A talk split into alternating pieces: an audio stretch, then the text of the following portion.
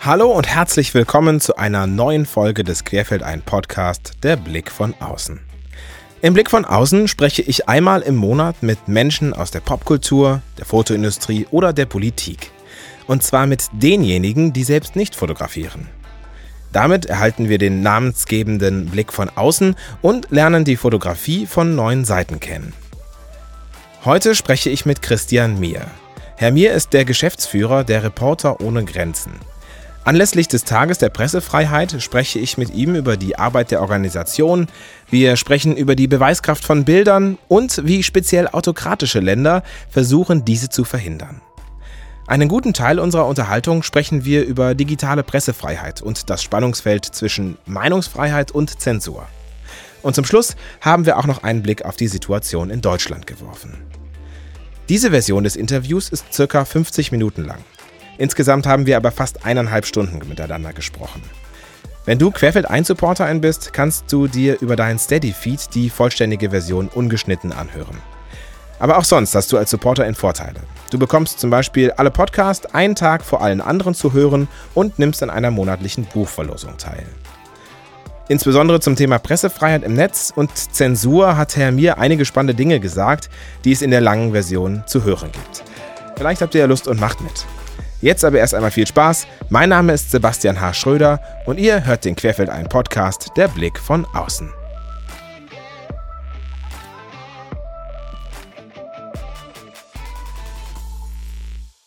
Hallo Christian Mier, herzlich willkommen im Blick von außen. Hallo, freue mich hier zu sein. Herr Mier, Sie sind ähm, Geschäftsführer von Reporter ohne Grenzen. Das ist eine ähm, Nichtregierungsorganisation oder zu kurz NGO, die sich, wie der Name ja vermuten lässt, weltweit für Pressefreiheit einsetzt. Sie sind seit 2012 Geschäftsführer dort und haben in dieser Zeit äh, unzählige Prozesse begleitet, wie Sie selbst mal äh, gesagt haben. Sei es im Vereinigten Königreich, den Prozess zum Beispiel um Julian Assange, den Sie ja sehr intensiv begleitet haben, äh, in Russland, Belarus, Türkei oder Südamerika. Sie waren eigentlich überall schon dabei. Wenn Sie jetzt all diese Prozesse mal zusammennehmen würden, was würden Sie als wiederkehrendes Bild beschreiben, wenn Sie vor Ort sind? Gut, es sind ja jetzt sehr unterschiedliche ähm, Systeme. Überall dort, wo ich äh, Verfahren beobachtet hatte, wurde eigentlich Journalismus verhandelt, das, was Journalismus ähm, ausmacht. Und da gibt es natürlich sehr unterschiedliche Abstufungen, ob in ähm, halbautoritären Systemen, in Demokratien wie Großbritannien, das Assange-Auslieferungsverfahren. Also ich sage mal, die zwei größten Pole für mich von Verfahren, die ich beobachtet habe, waren das Assange-Auslieferungsverfahren in London, ähm, in einer, einem Mutterland der Demokratie ähm, und der Türkei, ähm, wo ich sicherlich somit die meisten Prozesse ähm, beobachtet habe. Und es war insofern besonders ähm, bei, das sind vielleicht insofern zwei Pole, eben weil, weil, weil äh, Türkei eine, ja, ich unfassbar viele Prozesse beobachtet habe und ich in London eigentlich nur ein Verfahren beobachtet habe. Und in London waren die Umstände des Auslieferungsverfahrens gegen Julian Assange, muss ich ganz ehrlich sagen, mit die erschütterndsten Umstände eines, eines juristischen Verfahrens. Und die waren deswegen erschütternd, weil die Erwartungen an Großbritannien, dem Mutterland der Demokratie, äh, zu Recht sehr hoch sind und weil Großbritannien sich ähm, als eine Demokratie, die Mitglied im Europarat ist, ähm, die sich auch als Vorkämpferin für Menschenrechte sind, eigentlich auch gewissen rechtsstaatlichen Prinzipien und Grundsätzen verschrieben hat. Und ein ganz wichtiger Grundsatz ähm, von, von Rechtsstaatlichkeit ist Öffentlichkeit bei juristischen Verfahren und in dem Auslieferungsverfahren gegen Julian Assange. Es geht ja darum, ob Julian Assange an an die USA ausgeliefert werden soll, wo ihm der Prozess gemacht werden soll wegen Spionage und ihm bis zu 175 Jahre Haft drohen. Großbritannien hat in diesem erschütternden Auslieferungsverfahren versucht, ähm, Öffentlichkeit systematisch und damit auch uns als Reporter ohne Grenzen auszuschließen ähm, und verletzt damit eigene rechtsstaatliche Prinzipien. Und das gerade schon abstruse, absurde ist, die, die, die Verfahren, die ich in der Türkei, die zahlreichen beobachtet habe, die ganz klare Willkürverfahren waren, ganz klare Schauprozesse waren. Ich muss sagen, ich habe mich in jedem dieser willkürlichen Schauprozesse als internationaler Prozessbeobachter willkommener gefühlt als bei dem Auslieferungsverfahren gegen ähm, Julian Assange. Das zeigt, wie politisch dieses Auslieferungsverfahren letztlich ist. Ich würde noch nicht so weit gehen, das Verfahren in Großbritannien als Schauprozess zu bezeichnen, weil es in Großbritannien einen Instanzenzug gibt mit einer hoffentlich unabhängigen Justiz, wo äh, Chance besteht, äh, Chance besteht, dass hoffentlich Julian Assange nicht ausgeliefert wird und vor allen Dingen am Ende auch die Vorwürfe wirklich, ähm, ja, auch vor allen Dingen in Freiheit kommt. Aber das Verfahren, das ich gegen Julian Assange in Großbritannien beobachtet habe, in der ersten Instanz, war ein durch und durch politisches ähm, Verfahren. Und ähm, ja, Wobei Sie da ja zwei sehr wichtige äh, oder eine sehr wichtige Unterscheidung machen zu zwei unterschiedlichen Polen. Das eine als äh, wirklich Willkür-Schauprozess und das andere äh, der Ausschluss von Berichterstattung. Das, das eine heißt ja noch nicht eben, dass die Justiz nicht unabhängig sein kann. Ähm, gibt es denn so ein typisches Vorgehen? Ähm, vielleicht kann man auch sagen, so eine Art Handbuch für Diktatoren, wie man die Pressefreiheit so über die Zeit äh, immer weiter einschränken kann. Also kann man sagen, in der Regel beginnt, beginnt das so und dann geht das weiter und irgendwann sind wir an so einem Stadium angekommen. Hm. Ja, es sind tatsächlich, glaube ich, oft ähnliche Mechanismen, die aufeinander aufbauen. Oft ist es so, dass, glaube ich, erstmal Medien diffamiert werden ähm, und grundsätzlich in Frage gestellt werden, dass ihnen lügenhaft, lügen, lügenhafte Berichterstattung vorgeworfen wird. Und dann ähm, wird, werden Dinge, Vorwürfe in beginnenden Diktaturen, und da ist die Türkei, glaube ich, ein, äh, ähm, ähm, ein gutes Beispiel, ähm, werden Dinge sehr personalisiert, ähm, sehr personalisiert, ähm, dass Dinge auf ähm, äh, auf einen bezogen werden, auf einen Staatschefs, also im Sinne von in der Türkei Präsidentenbeleidigung und dass Dinge, dass kritische Berichterstattung sehr persönlich ja dargestellt wird, dass irgendwie ein, ein Staatschef oder ein Regierungschef ähm, ja persönlich persönlich äh, sich beleidigt fühlt und das eskaliert dann oft eigentlich tatsächlich in der in der in der äh, ja wirklich am Ende auch in, in, in Haftstrafen und vielleicht auch dem Verbot sogar von bestimmten Medien. Aber da sind schon ähnliche Muster zu erkennen in aller Unterschiedlichkeit, die es natürlich in allen Ländern auch gibt. Was könnten solche, ähm, solche Muster sein? Also nur so, damit ich es noch ein bisschen besser verstehe. Also das, das erste mit dieser, Sie sagten, beginnen das mit der Präsidentenbeleidigung. Was sind so die nächsten, nächsten Eskalationsstufen? Die nächsten Eskalationsstufen ist, dass Journalistinnen und Journalisten vorgeworfen wird, die kritisch berichtet haben über eine bestimmte Regierungspolitik, dass denen zum Beispiel ganz beliebt in vielen Ländern der Welt ist, dass denen fingiert vorgeworfen wird, Drogen besessen zu haben, Steuern hinterzogen zu haben.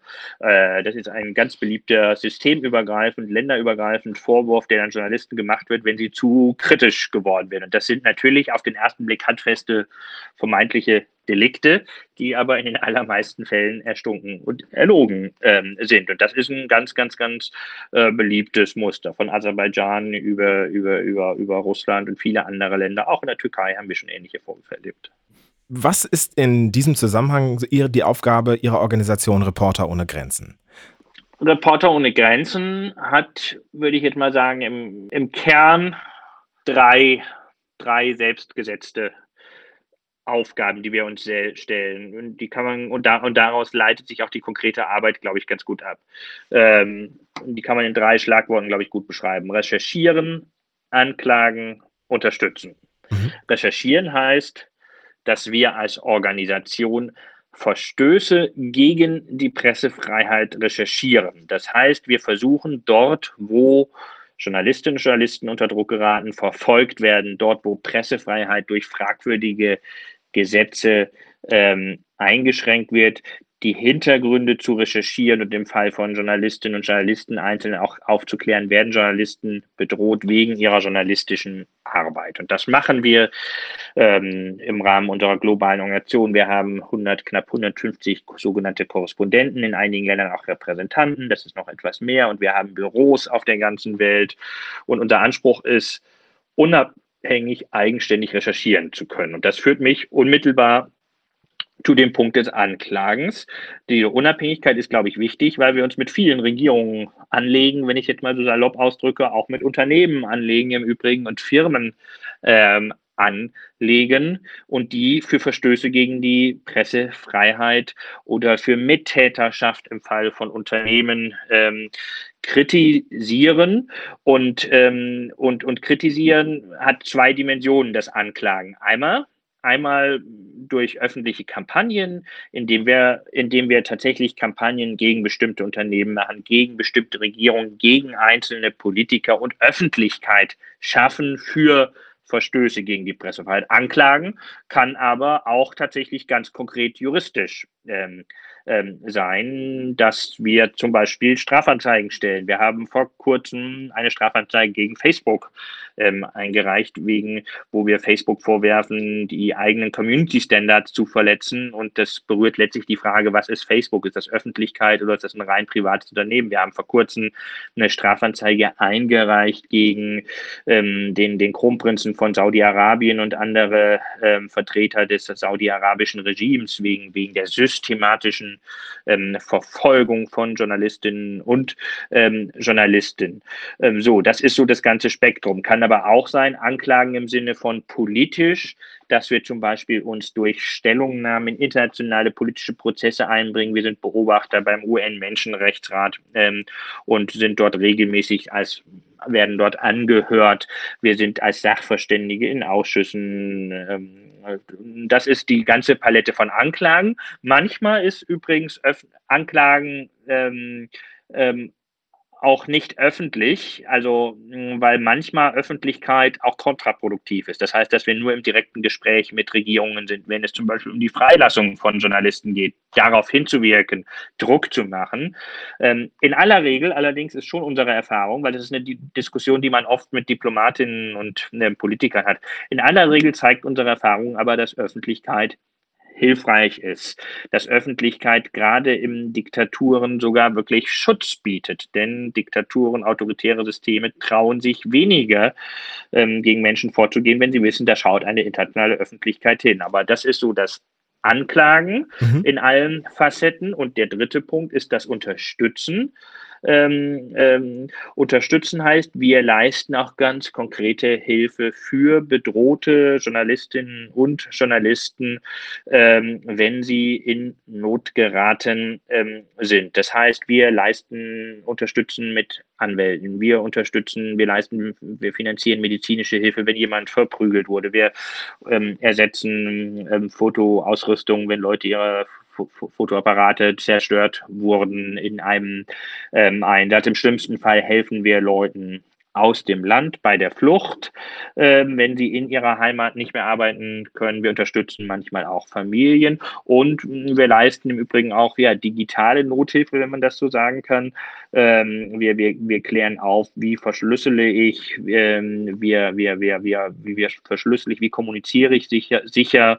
Und das bauen wir übrigens in diesem Jahr auch noch systematisch aus. Wir haben schon seit einem Jahr in unserem Nothilfeteam einen Informatiker beschäftigt ähm, und werden in diesem Jahr ähm, zusätzlich zu unserem digitalen Helpdesk, wo wir so Erklärvideos produzieren, wie, wie verhalte ich mich sicher im Netz, werden wir ein sogenanntes Foren digital-forensisches Labor im Rahmen der, der Nothilfe noch starten, wo wir in der Lage sein werden, ganz konkret auf Handys, auf Computern, ja, zu untersuchen, was sind konkrete, wenn da irgendwas Verdächtiges stattfindet, ähm, wo sind Trojaner, wo sind Überwachungsprogramme, weil wir da einen riesigen Bedarf sehen. Und das ist vielleicht für den Podcast, ja auch mit dem Podcast interessant, eine ganz eine relevante Gruppe sind oft Fotografinnen und Fotografen übrigens bei all, all dem. Denn gerade in Kriegsgebieten, ähm, ähm, aber nicht nur, sind Fotografinnen und Fotografen ganz besonders bedroht oder stehen buchstäblich im wahrsten Sinne des Wortes ähm, an der Front, weil sie sind diejenigen, die oft Dinge dokumentieren und nicht nur durch Worte dokumentieren. Worte, äh, der Stift ist auch gefährlich, aber, aber, aber Bilder sind oft natürlich noch viel gefährlicher. Sie dokumentieren Gräuel, sie dokumentieren Kriegsverbrechen, machen Dinge greifbar und Fotos waren oft Dinge, die Öffentlichkeit verändert haben, politisch beeinflusst haben. Und deswegen sind Fotografen in vielen Ländern dieser Welt ganz unmittelbar bedroht, ähm, sowohl in Kriegsgebieten, aber auch in Diktaturen oder brutalen Monarchien wie Bahrain, Saudi-Arabien, ähm, wo Fotografinnen und Fotografen eine ganz besonders bedrohte Gruppe sind. Und das sind oft professionelle Fotografen, mhm. die, die für internationale Agenturen arbeiten, aber auch oft einfach nur ja, Leute, die einfach über Social Media, Twitter, Facebook Fotos verbreiten, die gefährlich sind. Wir haben als Reporter ohne Grenzen einen sehr weiten Journalismusbegriff bei all diesen drei Säulen recherchieren, anklagen, unterstützen. Das heißt, ähm, wir, wir unterstützen professionelle Journalisten, aber auch sogenannte Bürgerjournalistinnen und Journalisten, also Leute, die die zwar mit einer Regelmäßigkeit, aber vielleicht mit, nicht mit einer professionellen journalistischen Ausbildung Informationen verbreiten, sei es textlich, sei es fotografisch, sei es videomäßig, gerade weil in vielen abgeschlossenen Ländern Diktaturen dieser Welt ähm, Diktaturen dieser Welt gerade über die Frage, wer definiert eigentlich, wer ist Journalist versucht wird, der Zugang zum Beruf, den Zugang zum Beruf zu kontrollieren. Und gerade dort füllen Bürgerjournalistinnen und Journalisten eine, eine, ganz, ganz wichtige Lücke. Aber selbst professionelle Journalistinnen, die, die wir, die, die, die, äh, die wir hier ohne Probleme als professionelle Journalisten bezeichnen würden, haben in vielen Diktaturen ein Berufsverbot. Aber deswegen ist für uns nicht das Kriterium, Presseausweis oder so etwas das Kriterium. Und China zum Beispiel ist ein gutes Beispiel, die ganze Corona-Krise. Viele Informationen am Anfang über das Versagen Chinas, der chinesischen Regierung in der, in der Corona-Bewältigung, wissen wir durch Fotos, durch Videos von, von ja, Bürgerjournalistinnen und Journalisten. Und deswegen sind diejenigen, die Bilder produzieren, oft ganz besonders gefährlich für Diktaturen, Regime. Da habe ich direkt eine Anschlussfrage zu. Und zwar steht hier auf Ihrer Seite von Reporter ohne Grenzen ein Barometer für Pressefreiheit. Das haben Sie gerade auch veröffentlicht. Und äh, daran kann man sehen, wie viele Medienschaffende bei der Ausübung des Berufs im jeweiligen Jahr und auch im jeweiligen Land eben umgekommen sind oder äh, in Haft sind. Und ähm, aktuell sind 417 Menschen in Haft, so habe ich das äh, jetzt gerade gestern nochmal ähm, mir gezogen. Und allein 2021 wurden zehn Medienschaffende wegen, Schaffende wegen ihrer Arbeit ähm, getötet. Ist das viel oder wird das mehr oder wird es eher weniger?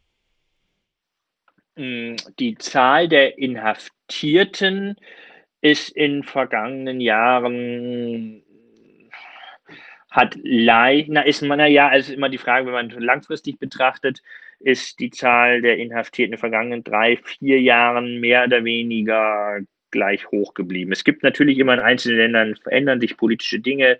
Es gibt manchmal ja auch die Frage, wie in, in, in Belarus zum Beispiel im vergangenen Jahr waren extrem viele Menschen kurzfristig mit sogenannten Arreststrafen, ähm, mhm. die waren immer nur 14 Tage ähm, inhaftiert oder halt in, in, in Polizeigewahrsam. Aber so global betrachtet ist das eigentlich mehr oder weniger auf dem auf einem gleichbleibend traurigen hohen Niveau, während die Zahl der Getöteten ähm, eher zurückgegangen ist. Also das sind erstmal, Weil, gut, erstmal gute Nachrichten in, im Kleinen. Also jeder Mensch, der getötet wird, ist einer zu viel, das ist keine Frage. Genau, aber genau, klar. Das, aber das korreliert, das korreliert natürlich mit Entwicklungen, denn, denn ähm, selbst wenn wir diese Korrelation nicht äh, systematisch darstellen können, weil es keine offizielle Statistik gibt über geflüchtete Journalistinnen und Journalisten, aber wir sehen, dass vor, vor zehn Jahren mit dem Ausbruch des Syrienkriegs die, die Zahl der getöteten Journalistinnen und Journalisten in die Höhe geschnellt ist und Syrien ist immer noch das gefährlichste Land neben Afghanistan und Mexiko für Journalistinnen und Journalisten. Aber wir haben parallel zur Abnahme der getöteten Zahl der getöteten Journalistinnen und Journalisten in Syrien gleichzeitig im Rahmen unserer Nothilfearbeit einen enormen Anstieg der, der, der, der Nothilfefälle aus Syrien, also Menschen, die, die geflohen sind. Insofern ist das, ja, ist das gut, ähm, aber, aber es korreliert mit dieser Zahl an, an Menschen, die, die, die fliehen. Am 3. Mai ist ja wie jedes Jahr der Internationale Tag der Pressefreiheit. Warum ist es so wichtig, dass es diesen Tag gibt? Der Tag ist wichtig, weil er, glaube ich, einmal im Jahr mindestens, glaube ich, auch der Allgemeinheit die Chance bietet, die Bedeutung von Pressefreiheit für, für funktionierende Demokratien sichtbar zu machen. Aber letztlich ist Pressefreiheit natürlich nichts nur für den 3. Mai. Pressefreiheit muss tagtäglich ähm, gelebt werden. Aber ich glaube, es macht einmal im Jahr die Möglichkeit, gibt es die, die Gelegenheit, jeder Frau, jeder Mann, jedem Mann die Gelegenheit zu geben, da einmal nachzudenken. Und Medien sprechen ja dann auch viel und Politik. Aber wichtig ist, dass eben Pressefreiheit eben nicht nur ist für Sonntagsreden am 3. Mai oder Dienstagsreden ähm, ähm, ähm, am 3. Mai, sondern äh, Pressefreiheit ist ja letztlich kein isoliertes Menschenrecht, sondern Pressefreiheit ermöglicht die Ausübung anderer Rechte, weil Pressefreiheit letztlich garantiert öffentliche Räume, Öffentlichkeit, um Problemlösungen zu verhandeln. Wie kann man über, über Konflikte in der Gesellschaft lösen? Aber es ist eine Chance, einmal im Jahr darüber zu sprechen. Aber Report ohne Grenzen versucht natürlich ähm, nicht nur am 3. Mai darüber zu sprechen. Ja, Sie haben ja auch ein Buch über die Geschichten aus dem letzten Jahr. Äh, das an dem Tag wird es äh, veröffentlicht, wie, wie jedes Jahr. Ähm, was kann, was erwartet uns da dieses Jahr? Denn das ist jetzt für uns FotografInnen natürlich sehr interessant, weil es da natürlich ganz viel auch um die fotografischen Strecken geht in dem Buch. Also das ist ein Projekt, was jedes Jahr wieder große Freude uns, uns, uns allen macht, wo wir Fotografinnen und Fotografen aus der ganzen Welt ähm, ja, mitwirken, ähm, einladen zum Mitwirken an dem Buch, wo wir versuchen, besondere Highlights des vergangenen Jahres ähm, ja, in, die, in diesem Buch abzudrucken. Und in diesem Jahr haben wir zum Beispiel einen ganz tollen Schwerpunkt zu USA im vergangenen Jahr, was ja wirklich ein einschneidendes war ja mit den Wahlen in den USA und der Abwahl von Trump. Ähm, wir haben eine ganz tolle Bildstrecke aus, aus, aus Belarus. China ist natürlich mit der Corona, äh, als, als, als Ausgangspunkt der Corona-Pandemie auch äh, ein ganz wichtiges Thema. Und das ist ein schönes Projekt, weil es einerseits einfach so schön, so, so ein ganz klassisches, in digitalen Zeiten haptisches Buch ist irgendwie immer noch mal was Schönes, so, wenn man sonst immer nur äh, immer alles digital schaut. Insofern finde ich tatsächlich einfach schön, ja, oft schön, manch oft tragisch schöne Fotos zu sehen, aber alles, ähm, aber und gleichzeitig zeigt es jedes Jahr einfach auch nochmal wirklich die Kraft von Bildern und warum Bilder auch vielen gefährlich erscheinen, weil es manchmal auch erschütterndes Leid ähm, ähm, ähm, zeigt. Und das ist jedes Jahr für, ja, ist schon immer ein Highlight, ähm, dieses Produkt. Und es ist auch deswegen natürlich schön, ähm, weil, weil der Verkauf dieser Bücher zumindest einen kleinen Teil auch zu unserer Finanzierung der Organisation ähm, beiträgt. Wie wichtig ist denn das Bild für die für Arbeit im Generellen? Klar, das ist, ist natürlich bekannt, aber wie wichtig ist auch das Bild für Sie als Organisation? Also wie abhängig sind Sie von Bildern, äh, um Ihre Arbeit gut ausführen zu können? Ja, die sind sehr wichtig natürlich, weil Bilder natürlich auch helfen zu, zu illustrieren. Natürlich sind Bilder am Ende auch im Rahmen von politischer Arbeit ähm, helfen natürlich zu überzeugen und am Ende bauen auch Bilder Druck auf, um politische Veränderungen zu erwirken. Ähm, und insofern sind Bilder, sage ich mal, für politische Arbeit natürlich auch, sage ich mal, hilfreich, selbst wenn natürlich wir jetzt nicht politische Arbeit, wenn wir politische Positionspapiere schreiben, nicht mit Fotos arbeiten, aber natürlich schaffen Bilder eine andere Öffentlichkeit und erleichtern es politischen Entscheidungsträgern unter dem Druck von öffentlichen, von, von Bildern Entscheidungen treffen ähm, zu können. Aber wir machen ja auch Kampagnen und Kampagnen ähm, im Rahmen von Kampagnen sind natürlich versuchen wir natürlich auch Menschen emotional zu erreichen und nicht nur durch ausführliche, zwangsläufig textlastige Positionspapiere mit differenzierten, fundierten juristischen ähm, Positionen und im Rahmen von Kampagnen sind natürlich Bilder zentral, weil so erreicht man anders die Herzen ähm, von Menschen die wir erreichen wollen. Mhm. Wie steht es denn um die Glaubwürdigkeit im Bild? Denn die ist ja mindestens mal seit der äh, digitalen Zeit, äh, aber ich sag mal speziell in den letzten zehn Jahren, wo ja auch es immer leichter wird, äh, mit Handys Bilder so zu manipulieren, dass man eben nicht mehr weiß, was echt war und was nicht. Ähm, wie steht es da um die Glaubwürdigkeit mit des Bildes? Also meine persönliche Einschätzung ist, dass die Glaubwürdigkeitsdiskussion um Fotos und erst noch kommt mit Stichwort Deepfakes und mhm. sowas alles, dass wir da noch gar nicht am Anfang sind. So, ähm, dass wir da vielleicht erst am Anfang sind. So, und ich glaube, die Glaubwürdigkeit von Fotografie, äh, also natürlich gab es schon immer Diskussionen um Glaubwürdigkeit von Bildern, welche Bildausschnitte wähle ich. Ich kann auch schon heute ohne Photoshop und Deepfake, sage ich mal, manipulieren, ähm, indem ich einfach natürlich bestimmte unvorteilhafte Bildausschnitte äh, wähle. Ähm, so, das ist auch schon heute möglich. Aber ich glaube, angesichts der technischen Möglichkeiten ist eine Glaubwürdigkeit im Fotojournalismus äh, ich glaube, die, die, die kommt erst noch, ähm, ist meine persönliche Prognose.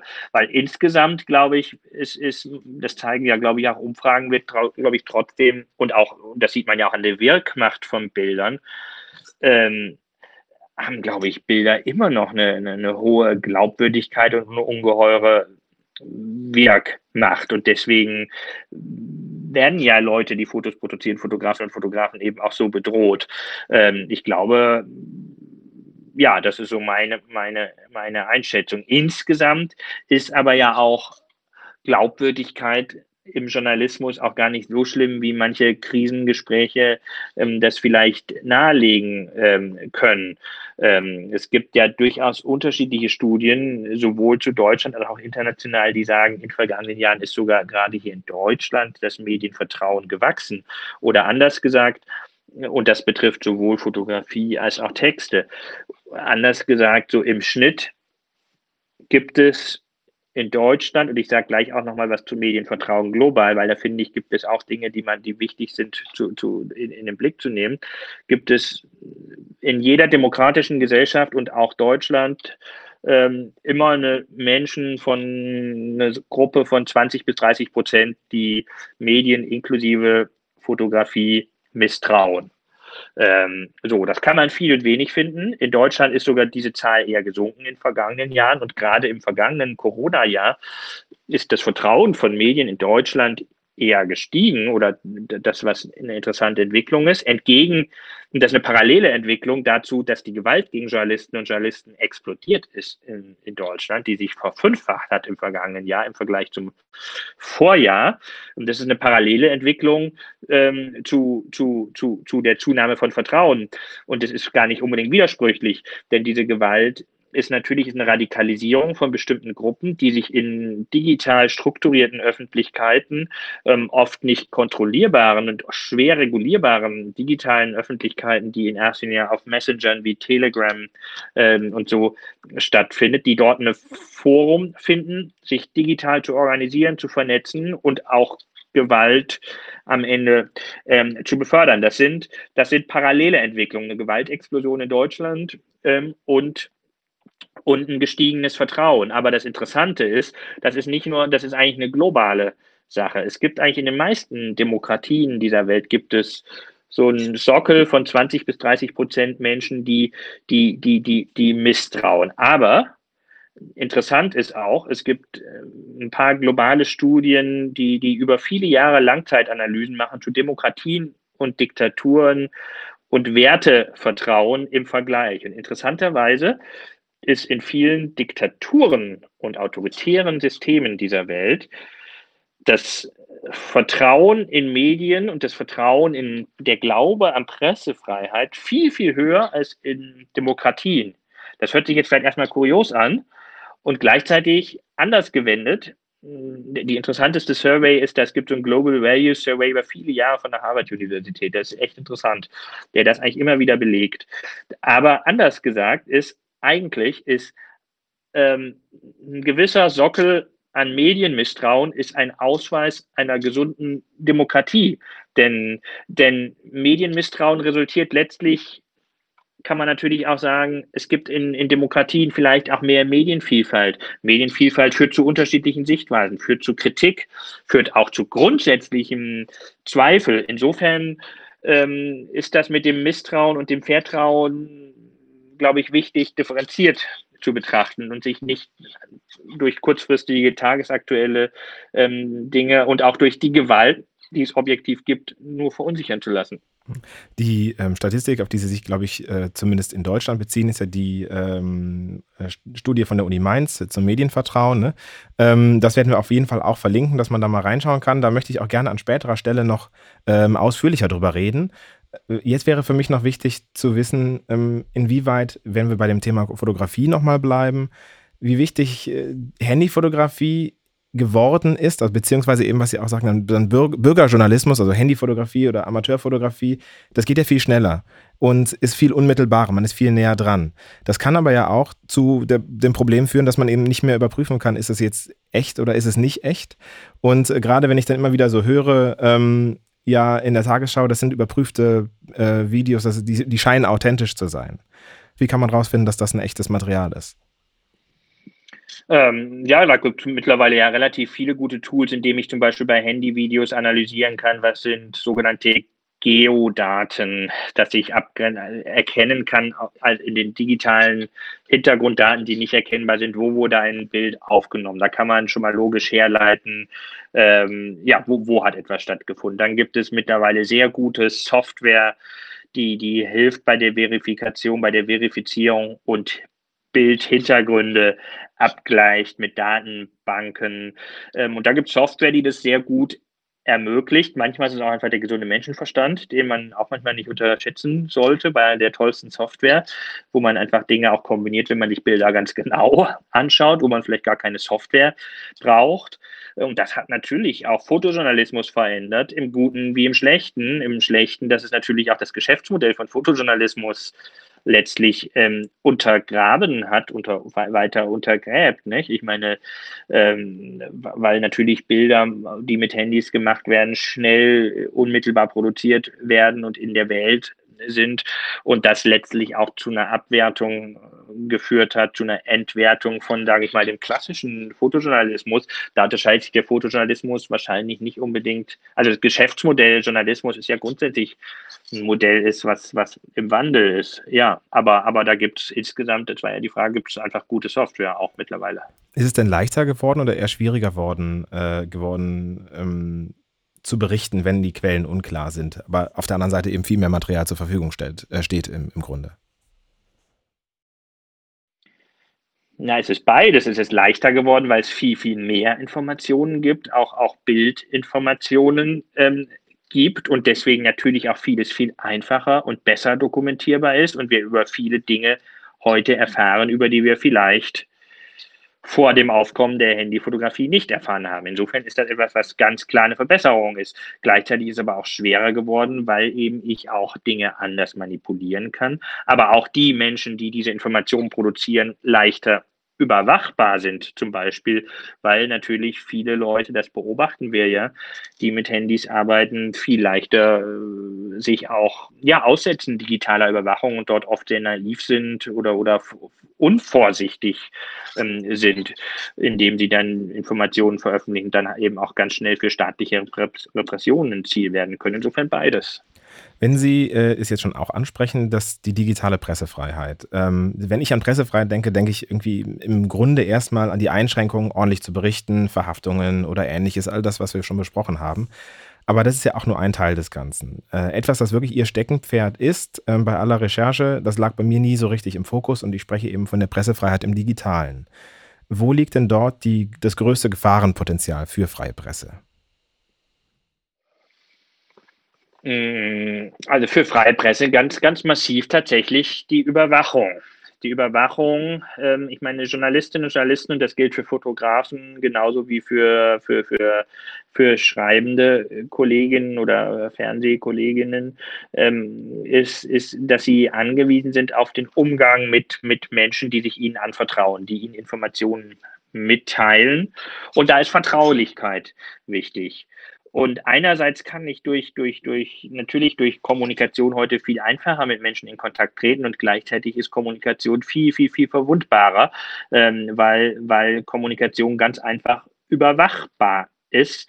Ähm, Staaten können einfach Kommunikation, Telefonate überwachen, ähm, anzapfen, E-Mails mitlesen ähm, und, ähm, und schnell Profile erstellen. Und ganz oft ist interessanterweise, das ist, glaube ich, bis Leute, das macht mich rasend, ähm, wenn Leute immer noch sagen, ich habe nichts zu verbergen. Erstens habe ich, habe ich ganz viel zu verbergen, sage ich dann immer ganz, ganz zugespitzt formuliert.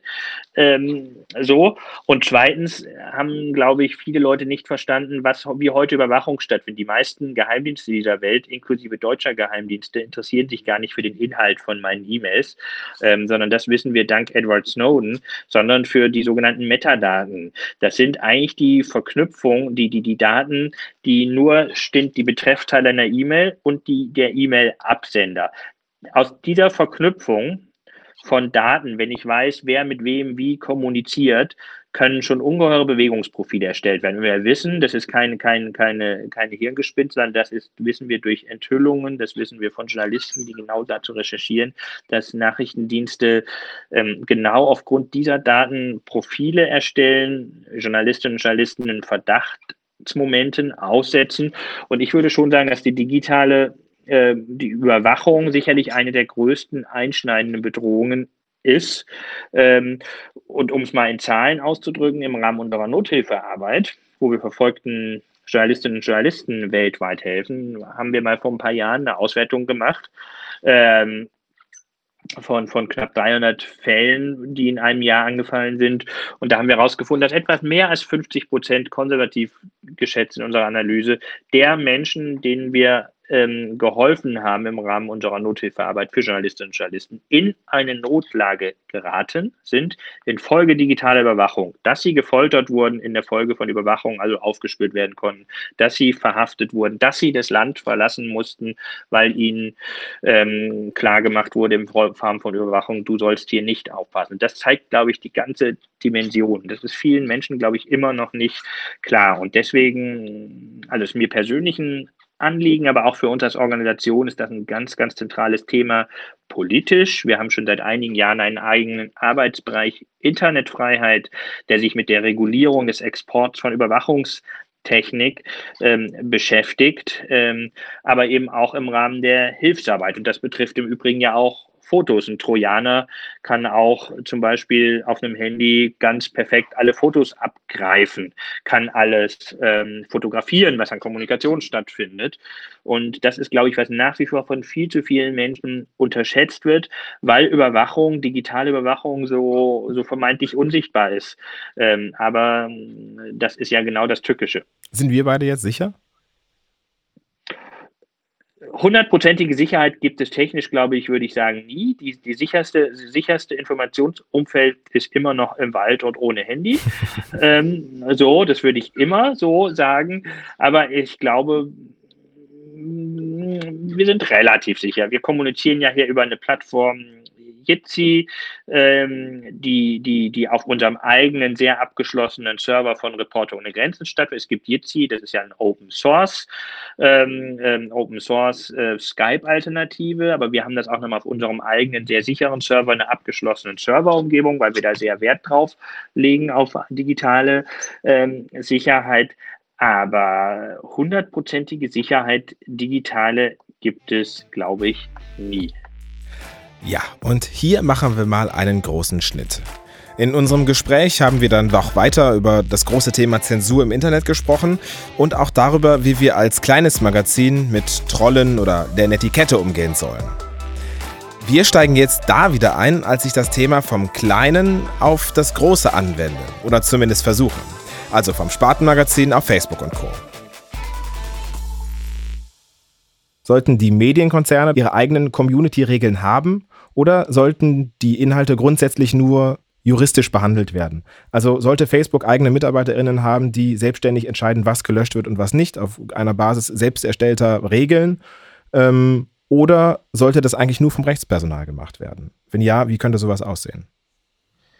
Nein, das ist natürlich auch am Ende eine Frage. Das ist eine ganz komplexe Frage. Das ist eine hochkomplexe Frage. Facebook hat ja Content-Moderatoren, aber das sind erstens unterbezahlte Leute, das sind zweitens zu wenige Leute, das sind drittens Menschen, die nicht interkulturell oft geschult sind, sondern eben sehr stark am Ende auch aus einer US-Perspektive, selbst wenn diese Content-Moderatoren ähm, auf den Philippinen hocken, das machen, weil die Community Guidelines sehr stark aus einer Standard aus einer US-Perspektive geschrieben sind. Facebook selber ist letztlich, wenn man es mal zugespitzt formuliert ist, und das ist, gilt für Twitter und YouTube letztlich auch, ähm, die sind letztlich von der Macht ihrer eigenen Plattformen, von der Kraft, glaube ich, überfordert.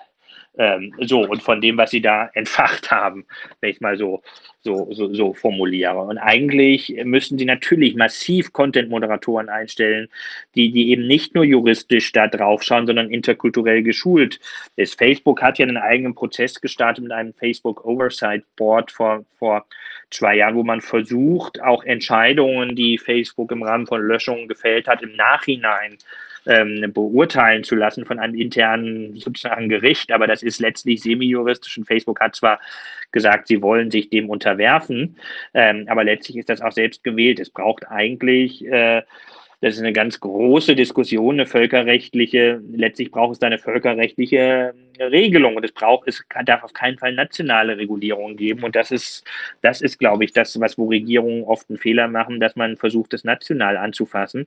Es braucht, und das ist in internationalen Diskussionen, es braucht eigentlich völkerrechtliche eine völkerrechtliche Herangehensweise. Das ist jetzt durchaus keine futuristische Diskussion. Es gibt solche Diskussionen Völkerrecht des Netzes ähm, auch auf, auf, auf globaler Ebene. Es gibt auch Initiativen auch auf europäischer Ebene, wenn wir mal ein bisschen Schritt zurückgehen. Es gibt den Digital Services Act, den die EU-Kommission im vergangenen Jahr vorgestellt hat, der jetzt auf europäischer Ebene beraten wird, der versucht, auch auf eine gar nicht schlechte Art und Weise, diese Plattform einer Regulierung zu unterwerfen, die eben nicht national ist, sondern europäisch. Aber es braucht das letztlich auf einer globalen völkerrechtlichen Ebene.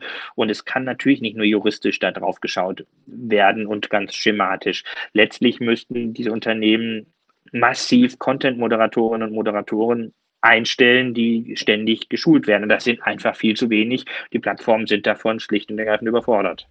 Der ähm, Richter und Moderator des Podcasts äh, Die Lage der Nation, äh, Ulf Burmeier, ähm, der sagte einmal in einer der letzten Folgen, ähm, dass er der Meinung wäre, dass es ja eigentlich richtig wäre, wenn es keine Community-Regeln gibt, weil wenn man ähm, in einem, äh, in einen Laden geht, irgendwo, sei es im, im Supermarkt oder so, da gibt es ja auch keine Community-Regeln, da gibt es eine Hausordnung, aber an das Grundgesetz muss sich trotzdem jeder halten. Und ähm, dass man sagt, wenn man jetzt bei Facebook ist, dann wäre es doch eigentlich viel klüger, äh, dass diese Content-Moderatoren nach dem geltenden Recht handeln und nicht nach irgendwelchen Guidelines, die sie Unternehmen im Grunde nutzen können, um ihre eigene Form von Wahrheit zu verbreiten. Wie, wie stehen Sie dazu? Naja, also ähm, finde ich einerseits nicht ganz falsch und gleichzeitig ist es nur ein Teil, Teil des Ganzen, weil natürlich, ähm, was ist denn das geltende Recht bei einer globalen Plattform? Das ist ja das Problem. Das ist ja, diese Plattformen strukturieren ja globale Öffentlichkeit. Die strukturieren, es gibt ja nicht ein deutsches Facebook und es gibt ja nicht ein deutsches Twitter, sondern es ist ein Unternehmen, was global Öffentlichkeit schafft, global Öffentlichkeit ähm, strukturiert. Und natürlich, das ist die Argumentation von Reporter ohne Grenzen. Und insofern, äh, der Referenzrahmen sollten letztlich die Menschenrechte ähm, ähm, sein. Aber die Menschenrechte, und, und das ist, und da haben wir auch ganz eigene, ganz konkrete Positionen für eine völkerrechtliche Herangehensweise ent entwickelt. Und das ist aber letztlich, wird ja Menschenrechte auch immer ähm, in nationales Recht umgesetzt. Insofern ist das für uns der Referenzrahmen, aber das muss ja operationalisiert werden, auch weil in Menschenrechten, da steht nichts von, von, ähm, von, von, von, Internet drin und da steht nichts von Facebook drin in der allgemeinen Erklärung der Menschenrechte. Ähm, insofern ja, ja und nein, das ist ein Referenzrahmen, aber die Community, Community Standards, wenn ich es jetzt mal so salopp ausdrücke, finde ich, müssen äh, letztlich eine Operationalisierung der Menschenrechte äh, sein als Referenzrahmen, weil die Menschenrechtserklärung ist das, was fast alle Länder dieser Welt unterzeichnet haben. Selbst Nordkorea hat sich ähm, der Allgemeinen Erklärung der Menschenrechte verpflichtet, obwohl es tagtäglich die Menschenrechte mit Füßen ähm, tritt und China. Äh, ja. Blicken wir mal äh, nach Deutschland im Speziellen. Ähm, in der Rangliste der Pressefreiheit liegt Deutschland auf Platz 11 von 180. Das klingt ja erstmal sehr gut. Mhm. Ähm, Sie geben ja auch eine Weltkarte heraus, in der äh, dann immer farblich markiert ist, wie es um die Pressefreiheit in den jeweiligen Ländern steht. Ähm, da ist Deutschland einer der ganz wenigen weißen Punkte in dieser Welt. Ähm, klingt, als lief es ganz gut oder drückt das Bild? Wo liegen die Probleme in Deutschland? Ja, in Deutschland jammern wir auch, aber ich sage immer, wir jammern in Deutschland auf hohem Niveau. So. Ähm, und eine Rangliste soll ja helfen zu vergleichen und auch einzuordnen. Ähm, und ja, Deutschland könnte besser, aber es gibt auch Länder, die eben, es gibt Länder, die es auch noch besser machen. Wenn wir sagen, was sind so die Probleme in Deutschland, im weltweiten Vergleich. Wir haben eine abnehmende Medienvielfalt. Das ist ein Luxusproblem im Vergleich zu vielen anderen Ländern. Wir haben gerade im, im Zeitungsbereich, ähm, gedruckte Zeitungen sind ja gerade in vielen ländlichen Regionen Deutschland nach wie vor nicht zu unterschätzen. Das darf man, glaube ich, vor lauter Digitalisierung und Internet nicht vergessen. Zentrale, zentrale Medien, die Öffentlichkeit strukturieren für lokale Informationen. Wir haben dort eine, die Entwicklung, dass wir immer weniger Kreise haben, in denen es zwei oder drei Zeitungen gibt, sondern eigentlich eine Zunahme von sogenannten Einzeitungskreisen. So, ähm, das ist eine Entwicklung. Zweitens haben wir eben auch eine wirklich massive Zunahme von Gewalt. Im vergangenen Jahr 2020, auch im Rahmen der Corona-Proteste, ähm, haben wir eine, wirklich eine Gewaltexplosion erlebt in Deutschland. Das ist natürlich massiv. Drittens sehen wir auch einen Ausbau der Massenüberwachung durch Geheimdienste, durch Nachrichten, was den Quellenschutz aushöhlen. Das sind vielleicht so drei Punkte. Und der vierte und letzte Punkt vielleicht noch, wenn es um Informationszugang zu öffentlich, bei öffentlichen Behörden geht. Also wir haben auf Bundesebene kein Presseauskunftsgesetz, was den privilegierten Zugang von Journalistinnen und Journalisten zu Regierungsstellen regelt. Ähm, gab es mal bis vor Jahren etwas, aber das ist durch ein Gerichtsurteil gekippt worden. Es gibt nur Landespressegesetze, die, die den privilegierten Zugang von Journalisten zu, zu staatlichen Stellen ermöglicht. Und das ist ein großes Defizit. Und es gibt ein Informationsfreiheitsgesetz, was aber ein Jedermannsrecht für jeden Bürger, jede Bürgerin ist, mit dem ich Behördeninformationen, schriftliche Akten, Unterlagen anfordern kann, aber das ist im weltweiten Vergleich eines der schwächsten Gesetze. Schwach, weil lange Antragsfristen.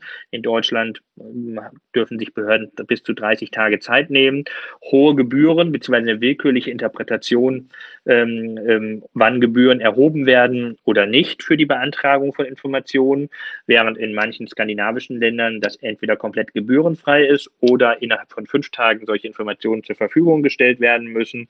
Das sind so ein paar Schlaglichter.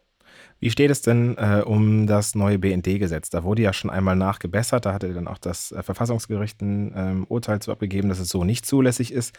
Das nimmt jetzt die zweite Runde, wurde jetzt wieder abgeschlossen, aber doch mit vielen äh, Punkten, die fragwürdig sind. Wie, wie, stehen Sie dazu? Können Sie uns auch vielleicht den ganzen Prozess einmal erläutern? Mhm. Wir haben ja als Reporter ohne Grenzen gemeinsam mit Journalistinnen und Journalisten aus Aserbaidschan, Mexiko, Slowenien und vielen anderen Ländern der Welt und der Gesellschaft für Freiheitsrechte gegen dieses Gesetz im vergangenen Jahr an der Stelle vielleicht, geklagt. An der Stelle vielleicht ganz kurz, der Geschäftsführer äh, von der Gesellschaft für Freiheitsrechte ist der eben angesprochene Ulf Burmeier. Genau. Ja. Ähm, wir haben erfolgreich gegen das BND-Gesetz geklagt und vor kurzem hat der Bundestag ein neues BND-Gesetz ähm, verabschiedet, was infolge der durch uns erfolgreich angestrengten Verfassungsbeschwerde notwendig war.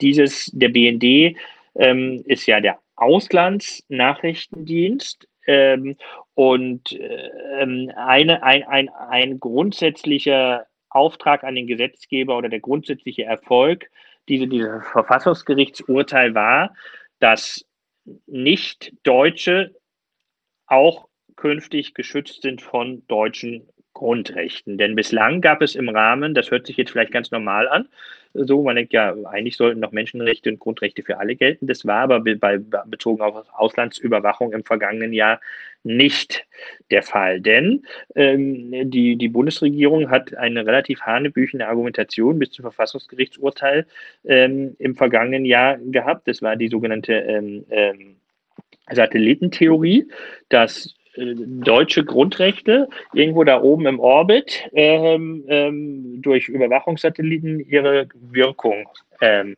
verlieren und deswegen zum Beispiel Journalisten in Aserbaidschan oder Mexiko, die definitiv nicht deutsch sind, auch durch den deutschen Auslandsgeheimdienst überwacht werden können. Denn Privatsphäre ist ja nicht irgendwie ein digitales Grund- oder Menschenrecht, das vergessen manchmal Leute. Das ist ein, ein, das ist ein Menschenrecht, was in der allgemeinen Erklärung der Menschenrechte von 1948 schon ähm, auftaucht. Also in einem sehr analogen Zeitalter. Aber der Bundesnachrichtendienst und die Bundesregierung hat diese abstruse Satellit Satellitentheorie sich ausgedacht und da oben irgendwo im, im, im, Weltall verlieren deutsche Grundrechte und Menschenrechte ihre Wirkung. So. Und das hat das Bundesverfassungsgericht im vergangenen Jahr gesagt, das geht so nicht. Das heißt, auch Aserbaidschaner, aserbaidschanische Journalistinnen und Journalisten, mexikanische Journalistinnen und Journalisten ähm, können sich auf das deutsche Grundrecht auf Privatsphäre und Grundrechte sind Menschenrechte berufen.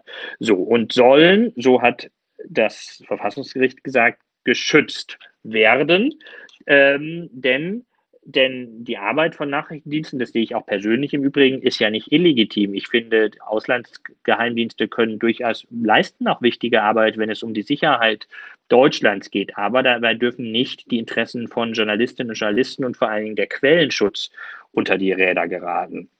Und das geschieht halt oft. Ähm, dieses neue Gesetz, ähm, und ich will jetzt nicht in alle Details gehen, weil da kann man kann ich ausführlich und stundenlang drüber reden, weil ich mich da intensiv äh, mit beschäftige. Ähm, ich will mich vielleicht auf einen Punkt äh, konzentrieren, den wir sehr kritisch sehen, neben vielen anderen Punkten bei dem nun neuen Gesetz. Und das ist der Schutz von Metadaten, die ich vorhin schon mal angesprochen habe. Ähm, das ist unser größter Kritikpunkt an diesem neuen, jetzt wieder verabschiedeten Gesetz. Ja, dieses neue Gesetz erkennt zum ersten Mal die Schutzwürdigkeit von Journalistinnen und Journalisten im Ausland an. Das ist gut. Aber ähm, Metadaten, also diese sogenannten Verkehrsdaten, wer mit wem, wie, wann kommuniziert, die sind explizit ausgenommen. Aber wenn man sich mit Geheimdiensten beschäftigt, weiß man, dass das eben oft viel interessanter ist ähm, ähm, als die Kommunikationsinhalte. Sehr selten gehen Nachrichtendienste in die Tiefe von, von Kommunikation und lesen sich genau die E-Mails durch, sondern das sind oft äh, im Rahmen der Geheimdienstüberwachung eben, dass Profile erstellt werden. Und das ist sicherlich der größte Kritikpunkt. Deswegen überlegen wir auch gerade, ähm, ja, ob wir eine erneute Verfassungsbeschwerde einlegen. Und das ist ziemlich wahrscheinlich, dass wir das wahrscheinlich machen werden. Okay, vielen Dank. Ähm, als Abschlussfrage, es ist Tradition in diesem Podcast, ähm, dass der Gast am Schluss einmal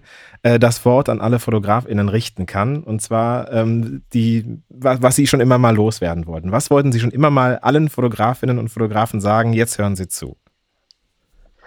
Ich bin einfach dankbar äh, für viele Fotografinnen und Fotografen auf dieser ganzen Welt für, für Fotos, die mich persönlich äh, bewegt haben, die mich angerührt haben. Und ich glaube, vieles von dem, was ich politisch mache, mache ich nur, weil ich auch durch beeindruckende Fotos von Menschen angeregt wurde, emotional angerührt wurde. Und das ist eine ungeheure Kraft, eine ungeheure Wirkung. Und dafür bin ich dankbar, weil ich weiß, bei vielen dieser Fotos sind die unter ungeheuer mutigen Bedingungen ähm, entstanden. Danke. Ich danke Ihnen, Herr Mir, für diesen hochinteressanten äh, Ritt durch äh, alle äh, Gefilde der Presse- und Meinungsfreiheit der Reporter ohne Grenzen Ihrer Organisation. Vielen Dank für die Zeit und vielen Dank für Ihr Engagement, dass Sie auch weiterhin äh, es schaffen, die Pressefreiheit hochzuhalten. Danke auch für die Einladung. Und das war es schon wieder mit dem Querfeld-Einblick von außen. Vielen Dank fürs Zuhören. Ich hoffe, es hat euch gefallen. Mein Name ist Sebastian H. Schröder und ich freue mich, wenn ihr auch beim nächsten Mal wieder dabei seid. Bis dahin, macht's gut. Ciao.